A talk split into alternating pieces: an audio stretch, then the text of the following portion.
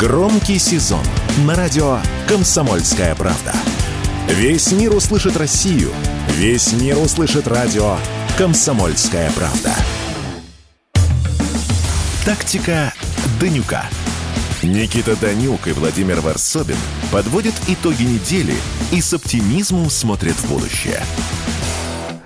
Да, у микрофона Владимир Варсобин. Э, и э, мы сейчас, конечно, поговорим о э, зерновой сделке с Никитой. Здравствуйте, товарищи, уважаемые слушатели. В первую очередь, конечно, хочется поздравить наших уважаемых граждан с э, прекрасным, замечательным днем знаний. Но я не удержусь. Мой внутреннее учительское прошлое, учительская душа рвется, потому что вот мне пишет сейчас слушатель из Финляндии, Юрген, Финляндия помощник, Финляндия помощник учителя получает, если на российские деньги 150 тысяч рублей, это помощник учителя. А учитель от 250 до 400 тысяч рублей. Вот и думайте, пишет Юрген из Финляндии.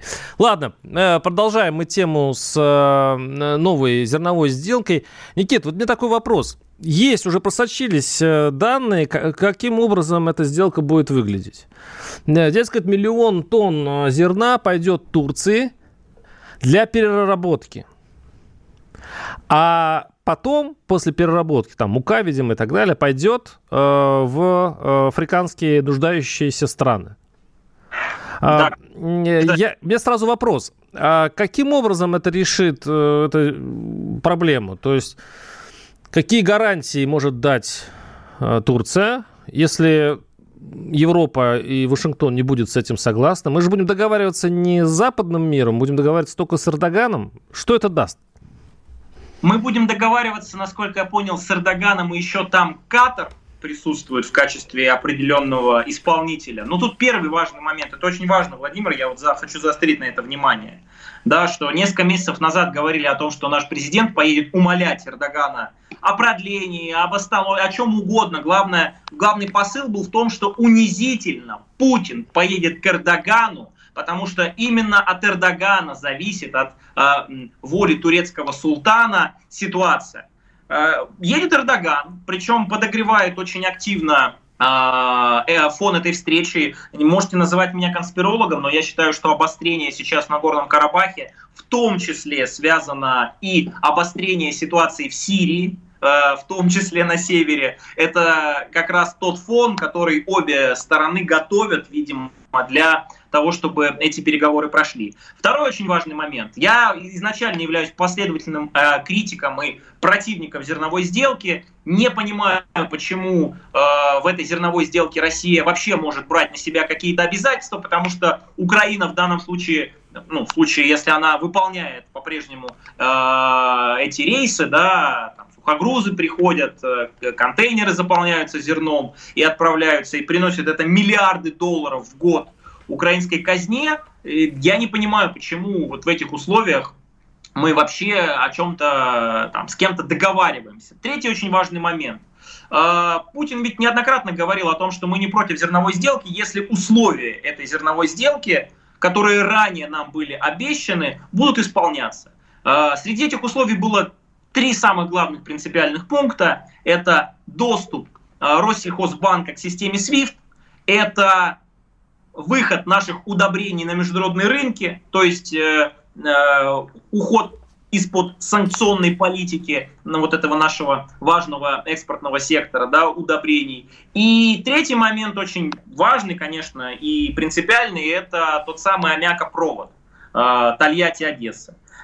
Ничего из этого не исполняется, пытаются периодически, я простите, по-народному скажу, впрячься в эту зерновую сделку еще и э, товарищи из Объединенных, э, из Организации Объединенных Наций.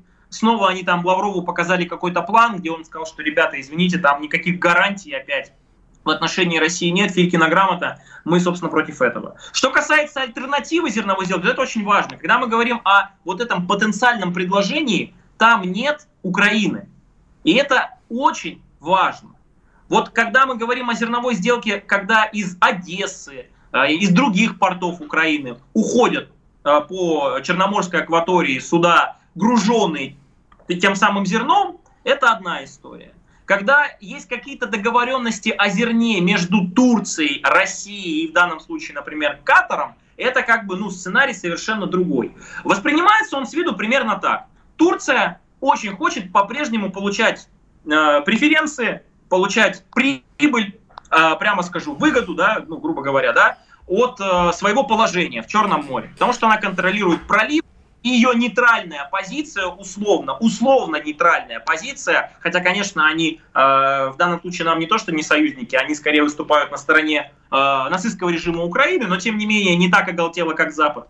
Она, видимо, в, по мнению Эрдогана, должна обходиться нашей стороне в определенные уступки. Ну, в данном случае тот самый э, миллион зерна. Э, хочу просто напомнить, что миллион зерна в контексте там нашего в целом экспорта годового это совсем небольшая сумма. Э, с другой стороны, э, конечно, когда мы слышим заявление о том, что Турция будет перерабатывать это в муку, отправлять в бедные страны, причем еще, наверное, бесплатно, это, конечно, ну, как мне кажется, сказки для белого бычка. Так, Никита, давайте, давайте, да, да, я понимаю, вы, в принципе, выразили, я просто, ну, то я боюсь, что просто у нас времени не хватит это обсудить. Просто есть такая, да, деталь. Вот хорошо, окей, я понял вашу позицию, но э, не получится ли так, что э, Путин с Эрдоганом договорятся, ну, хорошо, без Украины, без Украины. Пойдет э, зерно через Турцию нуждающим странам. Пойдет. То есть цены на зерно, на продовольствие в мире будут снижаться потому что, в это, потому что спрос все-таки будет удовлетворен. Что будет делать в этом случае Украина и Запад?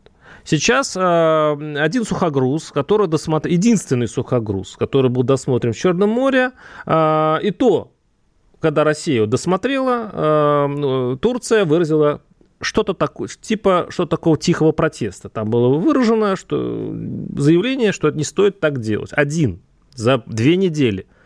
Потихонечку сейчас эти танкеры, сухогрузы идут через Черное море по э, водам Румынии. Там Констанция, сейчас порт э, переоборудуется специально для того, чтобы таскать все-таки украинское, украинское зерно. И получится вот что. Да, мы формально сохраняем лицо, мы как бы не участвуем в зерновой сделке, мы это договариваемся с турками по поводу своего зерна, а румыны э, с украинцами и турками же они же будут э, и там участвовать. Будут получать зерно с Украины. Все остались при своих. Э, важный момент. Одна переменная есть, которая вообще меняет расклад. Периодически эту переменную мы ее видим. Она называется удары по морской инфраструктуре порта Одесса, порта Рени, Измаил. И если вот те самые э, прецеденты, э, о которых вы говорите, которые происходят, но они пока происходят в единичных форматах. Если раньше это были десятки, сотни судов, да, мы это знаем, которые, видимо, были обеспечены гарантией той самой зерновой сделки, то сейчас эти единичные корабли, я не знаю, как ну, люди, которые связаны с э, морским торговым флотом, они, может, меня поправят, но тем не менее, э, сейчас эти корабли, они все-таки, ну вот, единично как-то выходят. Они не оказывают сильное влияние на, не знаю, цены на зерно и так далее. Но, если действительно, как вы правильно сказали, это будет продолжаться, раз за разом, их количество будет увеличиваться, тоннаж зерна, который уходит из Украины, будет уже измеряться снова ну, там, в десятках тысяч, сотнях тысяч тонн, а может быть потом и в миллионах, то, на мой взгляд, конечно, э, история про позицию России, она снова становится принципиальной.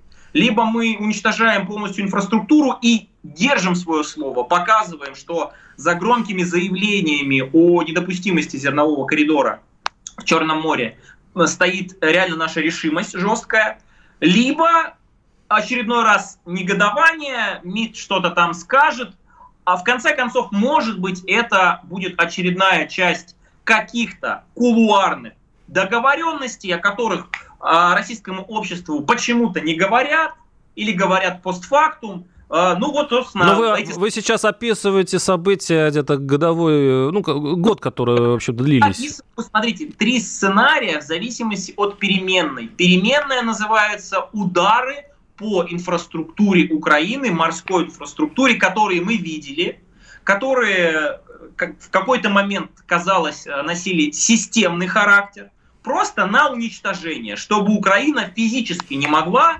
загружать зерно, отправлять эти Ну, ну там железная дорога еще у них работает. Они ну, это дело перестройки дорога... их просто э, логистики.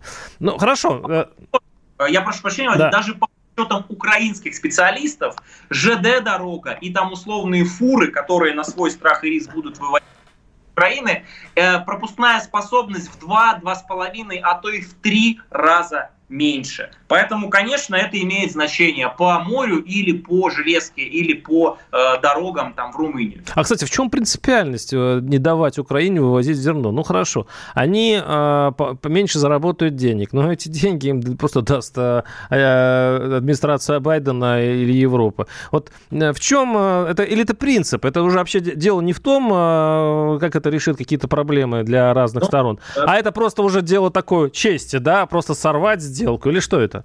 Владимир, а, вы правы абсолютно, что э, там, Европа даст деньги, но давайте прямо скажем, вы человек с опытом, а, не будьте столь наивны, в зависимости от того, сколько денег и как эти деньги будут конвертированы. Если бы могли американцы и европейцы по-настоящему завалить Украину деньгами и не было бы никаких последствий ни для них, ни для Европы, ни для экономики, они бы уже триллион туда отправили. Что-то триллиона я не вижу. Поэтому нет, Владимир, в этом плане я с вами не согласен. Там э, копейка рубль бережет, особенно у европейцев. Ну хорошо, ладно, д- допустим. Мы прервемся на пару минут и э, вернемся к вам в том же, как неудивительно, составе. Оставайтесь с нами. Радио «Комсомольская правда» представляет уникальный проект. Аудиокнигу Дмитрия Стешина «Священная военная операция. Год СВО» День за днем, плечом к плечу с героическими бойцами и простыми людьми. Вместе с Дмитрием Стешиным слушатели пройдут через будни Донецка, штурм Мариуполя, радость побед и горечь неудач. Это искренняя проза без прикрас. Слушайте с понедельника по четверг в 9 часов вечера по московскому времени на радио «Комсомольская правда». Тактика Данюка. Никита Данюк и Владимир Варсобин подводят итоги недели и с оптимизмом смотрят в будущее. Да, у микрофона Владимир Варсобин. И э, давайте все-таки будем объективны, Никита, я предлагаю. Э, это, это не так приятно, но надо признавать, что э, есть аргументация, которая ну, противоречит тому, что вот мы с вами буквально минут 15 говорили. Э, сейчас возникает спор между Финляндией, США и э, Норвегией. Это наши слушатели из этих стран сейчас, по сути, через меня спорят. Я напоминаю, что э, наш слушатель из Финляндии сказал, что, что помощник учителя получает на российские деньги в Финляндии 150 тысяч рублей, а учитель 250-400 тысяч рублей. Так вот, вот из Америки пишут, учитель в частной школе в Аризоне порядка 45 тысяч долларов в год, объективно ниже черты бедности. Наш слушатель из э, Норвегии пишет, товарищ из Финляндии не указал циферку, которую он платит за ЖКХ, за продукты и так далее. Если сравнивать, то все, а не только то, что выгодно. Но Владимир вряд ли прочитает мое сообщение. Привет, Норвегии. Постоянно ссылается на Скандинавию, когда есть чем упрекнуть российские власти. Пишет Артем из Норвегии. Я всегда за то, чтобы докопаться до реальности, до действительности. Она многогранна, к этому я привык, поэтому я все это читаю. Ну, немножко отвлеклись снова на педагогическую тему, Никита. Продолжаем наш с вами. Да. Нашу ну, вот э, все-таки тоже ставлю ради интереса. Я ради интереса зашел на один из порталов по поиску работы, там, где вакансии выставляют. Набрал учитель в Москве. Вот просто первые 700 Не, ну... Нет, это важно, это важно. Москва это другой регион, это даже не Россия практически. Что, э, понимаете, вот э, идеальную какую-то вот медианную зарплату по всей России есть специалисты, естественно, они скажут, что, как мы говорили, от региона к региону ситуация разная. Значит, но тем не менее, Москва, Биберева, заметьте, не центр, государственная школа. Учитель математики и физики 120-140 тысяч рублей. Учитель английского 110 тысяч рублей. Информатики от 100 тысяч рублей. Это я просто к тому, что э, проблема вот как раз в том, что есть регионы, которые могут позволить более-менее приемлемую зарплату для наших педагогов, А есть те, которые в силу, ну, опять же, Никит, ну, возможно... Ну, вы понимаете, что вы сейчас разжигаете ненависть регион, э, региональных учителей наших несчастных от 20-30 тысячами к, к их коллегам в Москве? А, а я как раз считаю, что это не разжигание ненависти, это как раз а, в очередной раз такой звоночек в контексте того, что не нужно выстраивать отдельную страну под названием Москва, где учителей достойная Согласен. зарплата. Согласен, так... абсолютно согласен. И, и вы извините, если мы будем умалчивать это, то уж точно проблемы людей в регионах не, не решатся. Поэтому э, чем больше будет внимание федерального центра к проблемам э, учителей в регионах, э, никто же там не призывает каким-то неконституционным действиям. Обратите внимание, что так, так сильно различаются зарплаты. Наверное, нужно что-то делать. И в данном случае, ну, у нас есть правительство, у нас есть Министерство образования, и есть люди, и, кстати, важно, и общественники, которые готовы дать э, условные, э, ну, такие, знаете, не то чтобы простые решения, но, тем не менее, комплексный подход. Я это вот знаю, потому что в прошлом э, составе общественной палаты я как раз входил в комиссию по школьному, дошкольному образованию, там, российской деятельности. У меня была возможность общаться с учителями. Я знаю, что решение есть. Почему они там до сих пор не доходят до самых наших первых лиц, например, в правительстве, это уж честно не... Я, знаете, я никак не могу понять, почему учителям э, и врачам и так далее платят в зависимости от того, где они находятся, в каком регионе. Почему нет общих ставок? Почему э, учитель в Москве должен получать больше, чем условном там э, в Канске? А что, разве в Москве цены, э, стоимость продуктов выше? Да нет, такие же цены по всей России. И продукты примерно одинаковые. Пятерочки другие стоят, они все одинаковые э, цены. Почему в этом случае человек, работающий в одном регионе, лучше чем в другом. Он лучше только тем, что он там родился, лучше только тем, что он здесь каким-то образом сюда переехал. Это какая-то очень странная идет а, отбор людей в зависимости от того, в каком он регионе. Я даже вообще помню момент, когда там я ездил по, по России, вот Новосибирская область, по-моему, Новосибирская, и там еще какая-то, а, по-моему, если не ошибаюсь, ну, вот я сейчас могу просто спутать, маленький регион такой э, слабый, и, и две деревеньки стоят на границе. В одной деревне э, учителя получают э, мало, в другой много. И что вы думаете? Естественно, та стоит школа пустая, без учителей. Зато все едут на работу в, в богатый регион. Ну, мне кажется, это, это, это очень странная и непонятная система. Для чего? А вот у меня вопрос такой, опять же, Владимир, все-таки человек вы опытный. В Советском Союзе э, история про отношение к учителю, его заработная плата, и вот эта обратная связь от учительского сообщества, она работала, и ну, можете мы назвать какие-то плюсы, которые были в советские времена в контексте учителя? Нет, вы, конечно, здорово хватили. Я все-таки был ребенком в советское время, и, в принципе, я, я скажу так. Тогда это называлось э, плохим словом «уравниловка».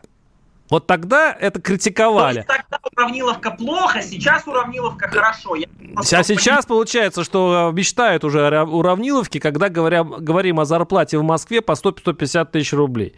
Все-таки Москва тогда отличалась не тем, что здесь больше платили а тем, что здесь можно было что-то купить. Был тогда момент дефицита, то есть рубли были деревянные, но мы, кстати, по-моему, к этому сейчас и идем. И э, ну, нельзя было купить в регионах ничего. А вы все ехали в Москву. К сожалению, Москва всегда выигрывает. Она как э, игрок крапленными картами. Как не сдавай, а у нее всегда козыри. Ну, я, опять же, глубоко убежден, что вот эта вот диспропорция в развитии регионов одна из... Ну, да. Она, естественные проблемы нашей страны, не только, кстати, наши, их нужно решать, и очень надеюсь, что внимание общественности, средств массовой информации к нашим учителям, оно будет, и проблемные вещи не будут замалчиваться, и не будет такие вот, как вы, чиновники, говорить сразу, о, про проблемы говорите, разжигаете ненависть, рознь пять лет, там и так далее. Не надо. Мы просто Никита, как мило, что мы с вами сейчас говорим про внутренние проблемы. Я, я без иронии даже, потому что очень часто э, из эфиров и из телевизоров пропадает вообще настоящая Россия с ее проблемами. Мы, конечно, сейчас с вами снова вернемся э, на международную повестку, так любимую, да, но вот не забывать бы о том, что Россия-то, она, внутренняя Россия, она существует, и у нее очень много бед. Так, идем дальше, и давайте поговорим о заявлении э, министра иностранных дел Сергея Лаврова на встрече со студентами правительства э, МГИМО. я его процитирую. Наша специальная военная операция придала мощный импульс движению, которое и так вызревало в мировом сообществе к справедливости и многополярности, сказал он. Страны глобального юга, мы еще называем их странами нового большинства, не хотят больше жить по тем правилам, которые золотой миллиард придумал под руководством США и всем навязывает. То есть э, министр э, иностранных дел э, заметил, что СВО придала мощный импульс движению, который взревало к справедливости. К справедливости и многополярности. У меня к вам вопрос.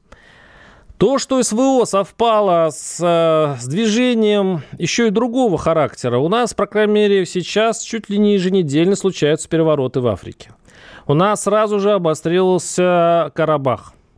У нас э, затлели конфликты в разных регионах мира. А сейчас, сейчас э, беспокойство уже вызывает Сирия, потому что там тоже сейчас что-то что -то, что -то тлеет. Когда условно говоря, мировой полицейского отодвигают и говорят, ты теперь, значит, э, не должен быть однополярный мир, это понятно. Но вот этот процесс перехода от, однополярного к многополярному не приведет ли к тому, что все сейчас начнутся меряться дубинками и говорить о том, что... То есть и пытаться как-то подвинуть соседа. Я, вы сейчас понимаете, что сейчас э, военные бюджеты почти всех стран мира, я подозреваю, выросли. Все сейчас заняты, а, как говорится, все окапываются. И вот этот мировой порядок, когда все окапываются, каждый сам за себя, он несколько тревожен. Да, я вам как человек, который по специальности специалист в международных отношениях, скажу вам, что любой новый порядок в международных отношениях, условно глобального политического устройства, он всегда рождается или трансформируется из одного в другой в условиях войн, противоречий, противостояний, революций, переворотов, смен укладов. И быть нужно очень наивным человеком, думая о том, что э, самые главные выгодоприобретатели существующего миропорядка во главе Запада будут смотреть, хлопать глазами, рассказывать про демократию, про то, что, ой, э, там вот э, в Африке решили так, мы вмешиваться не будем. Как вам эта история про то, что ЭКОВАС и во главе там с Францией и так далее готовы осуществить военную интервенцию в Нигер? Конечно, мне скажут, что это другое. Да, но тем не менее. Поэтому э, это, ну, знаете, нужно быть очень наивным человеком, думая о том, что а вот все эти процессы... Никит, прошу прощения, буквально секунду. Вы надо быть очень наивным человеком, не, не вспоминая о том, что при всех вот таких подобных вещах, э, вот этих потрясениях, когда начинались локальные войны по всему земному шару, кто выигрывал всегда? Соединенные Штаты Америки. Сейчас кто выигрывает, даже экономически от всего этого? Соединенные Штаты Америки. То есть в любом случае, э, как не сдавай карты, США оказывается в выигрыше. Я, честно, не могу понять, как, например, э, оказывается в выигрыше, э, например, там, Запад в контексте прихода к там, военных в Нигере или в Габоне сейчас, да, которые открыто Объясню. Антизападную повестку, это первое. Я не понимаю, как увеличение, там, укрепление позиции России и Китая выгодно Америке, я тоже это не понимаю, но, видимо, мне Владимир расскажет более В следующей подробно, части передачи обязательно. Тем более, что это секрет Полишинеля, об этом говорят многие. Оставайтесь с нами. Никита Данюк, Владимир Варсобин. Услышимся через, ну, буквально две минуты, и мы с вами. Премьера на радио «Комсомольская правда». Фридрих Шоу. В главной роли Мадана Фридрихсон. При участии агентов Кремля и других хороших людей. Автор сценария «Здравый смысл». Режиссер, увы, не Михалков. Слушайте с понедельника по среду в 6 часов вечера по московскому времени. Тактика Данюка. Никита Данюк и Владимир Варсобин подводят итоги недели и с оптимизмом смотрят в будущее. Да, микрофоном Владимир Варсобин. Никита, находиться в студии очень даже комфортно, я скажу так. Э, Из меня? Ну да, ну, нет, когда, в общем, ты берешь слово и, в общем-то, и владеешь, оказывается, это очень э, информативно. Можно, по крайней мере, по-самовыражаться. Э, ну, Никит... позволение слова сейчас чуть приватизирую, не люблю приватизацию. часть э, с вами закончили на том, что как бы выигрыше Америка. Да, вот да, я готов ответить на этот вопрос. Да, смотри, да. Если, у меня как раз вопрос. Да, давайте, давайте, хорошо. Значит, что же получается? Если Россия восстанавливает контроль, условно, да, над частями там, бывшего Советского Союза, что в принципе происходит, просто это э, происходит в процессе, это не конкретно не свершившийся факт. На это уходит э, время и не только годы, может быть десятилетия, но тенденция понятна. Китай сейчас во главе с Си Цзиньпинь там устанавливает контроль, например, над морской торговлей в западной части Тихого океана. Иран при своем режиме, вот таком интересном, да, во главе с э, Хамини, э, еще более влиятелен становится в своем регионе, при там условно оказывает влияние на э, нефтяные запасы Персидского залива. Вы мне, пожалуйста, скажите, каким образом Соединенные Штаты Америки остаются все равно в плюсе? Я я, понимаю. Никит, я переценил свое сейчас положение. Вы все-таки держитесь, молодцы. Даже, даже в, в удалении, да, берете, берете, значит, время и слово. Смотрите, Никит, я, я готов был ответить на этот вопрос. Э, дело в том, что любой кризис, мировой кризис, всегда был это исторически на пользу Америки. Как они воспользовались этим? Конечно, они сразу воспользовались, сначала они воспользовались газом, как мы помним, да? Они начали поставлять газ в астрономическое количество в Европе и заработали на это очень много денег, когда Европа задыхалась от нехватки еще в прошлом году. Потом вооружение, которое сейчас э, хорошо... Сейчас ведь Россия вытеснена практически с рынка вооружений. И сейчас, сейчас там главенствует Америка. А сейчас все вооружаются, и США тоже на этом делают деньги. А, здесь еще и а, са, сама экономическая ситуация. В любом экономическом потрясении все прячутся где? Все прячутся в долговых обязательствах США. То есть деньги из развивающихся стран, которые э, с недоверием, где относятся и к рупиям, и к рублям, и к и даже юаням, не поверите, чья экономика, кстати, китайская уже сейчас тормозит достаточно серьезно, они все прячутся именно в Америке. Поэтому Америка в случае даже если... То есть сам ход вот этого бунта да, против однополярного мира, как ни парадоксально, укрепляет этот однополярный мир, Никита. Ну, вот вам моя, моя, моя, моя версия. Э, не, и версия имеет место быть. Единственное, только вот небольшие такие детальки, да, в которых, собственно, кроется дьявол, как известно. Например, по поводу газа. Очень интересная новость, вот буквально на этой неделе появилась, о том, что Евросоюз с января по июль импортировал рекордные объемы сжиженного природного газа из России – Э, на 52%, например, больше, чем в прошлом году. Это первое. Второе, по поводу рынка вооружений. «Газпром» Я... закончил с убытками вообще-то эти, эти полгода. Кто закончил? Закончил «Газпром» с убытками в эти, эти полгода. Я сейчас говорю про жиженный природный Ну, а какая разница? Газпром, это же все-таки «Газпром». Нет, это и Новотек, в том числе, Инноватек. Владимир. Ну да, да, да. Я вам дам раскладку, базу конкретную про СПГ и так далее. Это просто кто к тому, что э, э заявление о том, что американский газ полностью вытеснил российский и так далее. Они Я этого не говорил.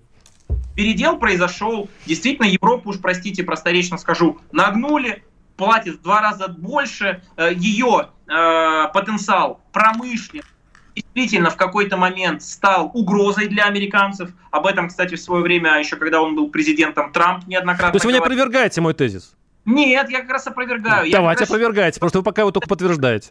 Они, они, конечно, они будут пытаться вот, э, ловить рыбку в этой мутной воде, но есть другие тенденции, когда Саудовская Аравия переходит на э, торговлю своей нефтью не в долларе, а, например, а в юанях, это огромный удар по американоцентричной, долларово-центричной финансово-экономической системе. Есть история ну, про... Как слону дробина.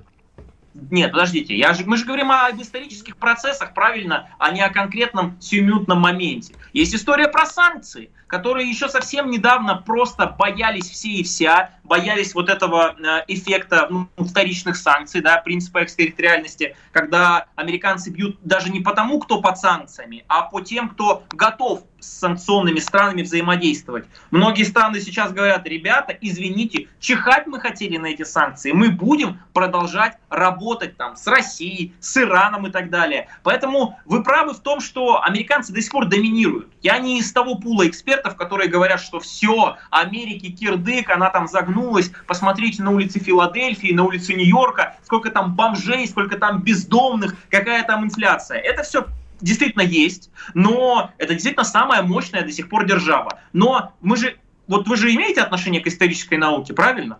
Ну, ну по крайней... как любой образованный человек, да. Ну, тем более, да. И вы же понимаете, что нужно все мерить длинными циклами. История – это не конкретная единица времени в конкретный момент, это всегда процесс. И с точки зрения процесса, кстати, вот вам цифры. Посмотрите, какая была доля ВВП у американцев в середине 20 века, когда действительно они вышли после Второй мировой войны самой мощной экономически развитой страной, нажившейся на этом глобальном на этой глобальной катастрофе. И посмотрите, как сокращается эта доля сейчас. Поэтому э, то, что специальная военная операция, то, что наша внешняя политика в очередной раз а, она бросила вызов этой системе, это, конечно, не Бросить было. вызов не значит выиграть борьбу. Э, и... Борьба не окончена. И кто будет измерять временные отрезки этой борьбы, это очень большой вопрос, понимаете? Поэтому да. тут спорить-то о чем? Мы не будем спорить, мы перейдем к... Никит, мы давайте перейдем к... Она родственная тема, можем мы поговорить еще об этом, тем более, что это э, БРИКС. БРИКС, он вообще позволяет говорить о чем угодно, потому что он он до того расширен, что дает простор для фантазии. Смотрите, Аргентина, Иран, Эфиопия. Ну, я по поводу э, роста влияния БРИКС э, тема и вот завершившего саммита с недавне, недавнего. Значит, Аргентина, Иран, Эфиопия, Египет, Саудовская Аравия, ОЭ – и так далее. Смотрите, ну, это я сейчас перечислил э, вот шесть стран, которые при, принято решение э, принять, э, значит, включить БРИКС. Не так, не так. Почему? Им дали приглашение. Дали приглашение. Дело не в этом. Я сейчас, давайте не будем сейчас спорить о каких-то вот этих э, казуистики. Смотрите, Аргентина. Ну, давайте, знаете, вот представьте себе, что вы собираете э, хороший экономический союз. Вы сейчас будете говорить, что он не экономический, наверное, да?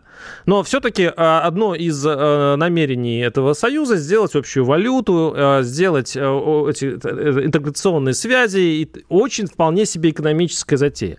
Так вот, они, когда придумали это дело, они вдруг решили включить туда Аргентину, которая сейчас находится на грани дефолта.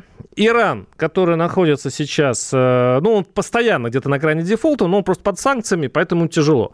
Эфиопия. Эфиопия каждый год убивает там, э, ну, десятки, а то и сотни тысяч человек, потому что у них идет э, там полу такая гражданская война, и вообще это разнесчастная, одна из самых отсталых стран мира.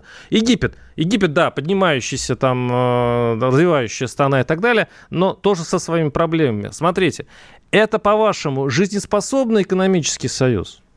Сейчас я не говорю о политике, о геополитике. Я говорю сейчас про экономику. Что можно вообще сделать вот с этим сбором э, стран, кроме, ну не знаю, общей позиции в ООН, кроме какого-нибудь совместного заявления, кроме рассказа о том, что полмира э, с, с Россией. Но вот они на общую валюту, по-вашему, когда-нибудь решатся? Вот вместе с Эфиопией. Да, да решатся. Как вам такой ответ? Ну, он, он достоин э, Никита Данюка. Смотрите, уже есть банк БРИКС. Там есть уставной капитал, в первую очередь, это Китай, это Бразилия, это Россия и так далее. Э, история про то, что БРИКС, э, вот как вы говорите, будет консолидирован в ООН, вот в это я как раз не верю. Политически в БРИКС есть такие страны, которые ближе тяготеют даже с идеологической точки зрения, но больше к Западу, например, чем к России. Да та же Индия, например, да, и, ну, прямо скажем. Аргентина не то, чтобы уж такая совсем антиамериканская страна и прочее. И про Иран, конечно, это другая история. Не будем забывать про Саудовскую Аравию, один из главных форпостов, Соединенные Штаты. Ну, такая разношерстная компания получается. Но, но так и в этом, понимаете, в этом же и заключается история про становление организации. Сейчас, там, в ближайшей перспективе, я, конечно, не вижу, что будет создан, например, единый расчетный механизм, аналог SWIFT, в рамках которого будут проходить какие-то транзакции международные, э, и американцы, условно, да, с их федеральной резервной системой, там, Минфином, не смогут их контролировать. Нет, я в это не верю. Сейчас, наверное, это невозможно. Но вот вы целенаправленно убрали из этого вопроса э, геополитику и, скажем так, идеологию, а вот это, мне кажется, принципиальный момент. Потому что сейчас БРИКС в большей степени показывает, что есть запрос на вот, э, вот эту идеологическую составляющую антизападную. Мы не хотим жить под, э, по правилам, которые диктуют американцы. Да, они по-прежнему сильны, да, мы вынуждены иногда с ними соглашаться, но мы шаг за шагом, потихоньку, будем делать так, чтобы это происходило. Вот по поводу расширения... Как вы это монетизировать будете? Как вы это для, обернете для жителей этих стран, чтобы им был, жилось хорошо? В конце концов, Я... э, для чего находится правительство? Зачем они а... вообще служат а... людям? Чтобы люди жили лучше, а не потому, что они рож... рождают и все время говорят о какой-то идеологии. Ведь главная идеология, по-моему, должна быть это хорошая жизнь людей. Хорошая жизнь, уверенность в своей безопасности, уверенность в завтрашнем дне. К слову, кстати, расширение, просто хочется хочется закончить эфир именно этой новостью. Украинские власти могут потерять Харьков и Одессу из-за отказа переговоров. Об этом, кстати, говорят западные американские специалисты. Да. Что вы думаете, нет, бредят или нет? Уже, уже нельзя ответить несколько секунд до конца эфира. Никита Данюк, Владимир Варсовин. До свидания. Завесим интригу. Услышимся через неделю. Тактика Данюка. Никита Данюк и Владимир Варсобин подводят итоги недели и с оптимизмом смотрят в будущее.